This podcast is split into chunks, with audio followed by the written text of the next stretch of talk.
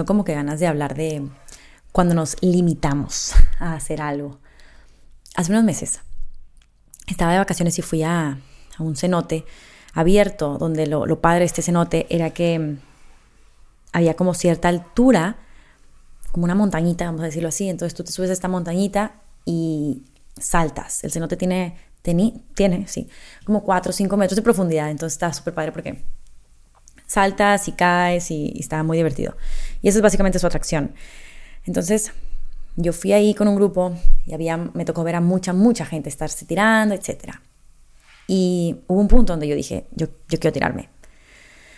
Subí y si algo aprendí en, dentro de lo que había visto de todo el mundo que estaba haciendo, dije, ok, el chiste es, Natalia, que no vayas a voltear a ver abajo, que solamente lo hagas, que confíes de que va a estar súper bien y que solamente saltes.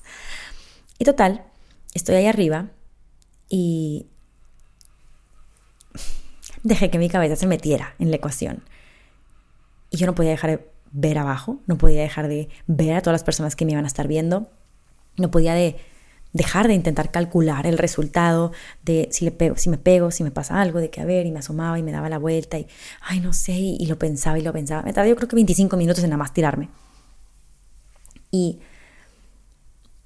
me dio mucha risa porque llega como un grupo de argentinos, eran como 16, eran muchísimos amigos y amigas que estaban ahí y se querían tomar una foto con esta precisa montaña de fondo. Entonces, para que se la pudieran tomar, pues yo ya tenía que saltar. Y yo estaba bien nerviosa, o sea, yo ya estaba como que bastante petrificada por todo lo que me había estado diciendo mi cabeza.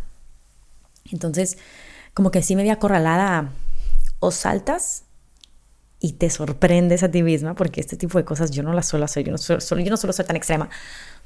O no pasa nada, te regresas por donde viniste.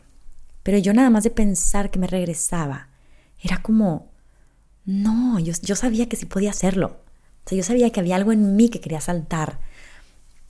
Pero híjole, ahorita ya, o sea, tengo que hacerlo, ya no tienes tiempo, ya no tienes esto de, ay, bueno, tienes toda la vida para decidir. No, es ya, ahora o nunca, literalmente. Total. Todo todos esos argentinos y el grupo con el que yo iba me se ponen a echarme porras desde abajo y todos gritándome, Natalia, dale si puedes. Y yo estaba que me moría de la vergüenza, del nervio, del todo. Total, ya, nada más dije, a ver, cierra los ojos y salta. Es lo único que tienes que hacer. Confía, confía, confía. Eso hice. Me tapé la nariz, cerré los ojos y salté. El momento que caigo, resulta que mi caída no fue muy profesional de clavadista. No, me fui de lado. Entonces caí como que un poco inclinada hacia la izquierda. Y cuando voy como nadando, mm, como que a la superficie, dije, qué pena, qué pena que hice tanto escándalo para saltar, porque fueron como 25 minutos, y ni siquiera caí bien, caí de lado. Pero justo lo asocié a mi vida personal, a, lo que estaba haciendo, a lo que estaba pasando. Y dije, ¿qué onda que hay muchas cosas que, de las cuales me siento muy limitada? Me da mucho miedo tomar decisiones, me da mucho miedo hacerlas precisamente porque dejo que mi mente se meta. Y son cosas que como que en mi interior sé que puedo hacer, pero como mi cabeza ya está muy, muy preocupada por mí, pues hace cuenta que hace su trabajo perfecto de hacerme para atrás y que no lo quiera hacer. Y luego me quedé pensando como, ¿y cuántas cosas no he hecho de las que sí me atrevo? Y no salen bien la primera, precisamente como mi salto, que son una completa vergüenza. Y Obviamente ahorita me río, pero en su momento estaba que me moría, hasta quería yo quedarme ahí abajo en el agua. Pero, o sea, me di cuenta que a pesar de que todo el mundo me estaba gritando y todo el mundo me estaba viendo, a nadie le interesó mi caída, a nadie le interesó si fue un 10 o un 2 ese clavado. De verdad es que los chavos que estaban ahí nada más se querían tomar una foto y mi grupo solamente quería que yo saltara. Entonces, como que al final realmente, digo, yo sé que está medio típico, pero ¿qué más da lo que los demás tengan que decir para empezar? Y dos, ¿qué tantas barreras uno se pone para no, o sea, de qué manera nos convencemos para no hacer algo que queremos? Eso está contradictorio. Pero bueno, Ah, y otro detallito. Cuando yo estaba ahí arriba, que yo estaba decidiéndome entre que saltar o no, y empiezan las porras y todo esto, yo me acuerdo que llegué a una desesperación donde le grito a mi novio que estaba ahí abajo, de que tú ya te tiraste, ven conmigo, tírate conmigo. Me decían, no, yo no a tirar. Y fue tanto este pánico que cualquier persona que pasaba, hasta los argentinos que estaban ahí, yo les gritaba, súbete conmigo y tírate conmigo, ándale, ándale, por favor, por favor. Como niña chiquita, literal. Y también me puso mucho a pensar eso, como hay cosas en las que te tienes que hacer cargo. Solamente las puedes hacer tú. Y no hay nadie más que pueda venir a salvarte y a rescatarte y a decirte, a ver, yo te ayudo. Porque obviamente las cosas entre dos siempre son más fáciles.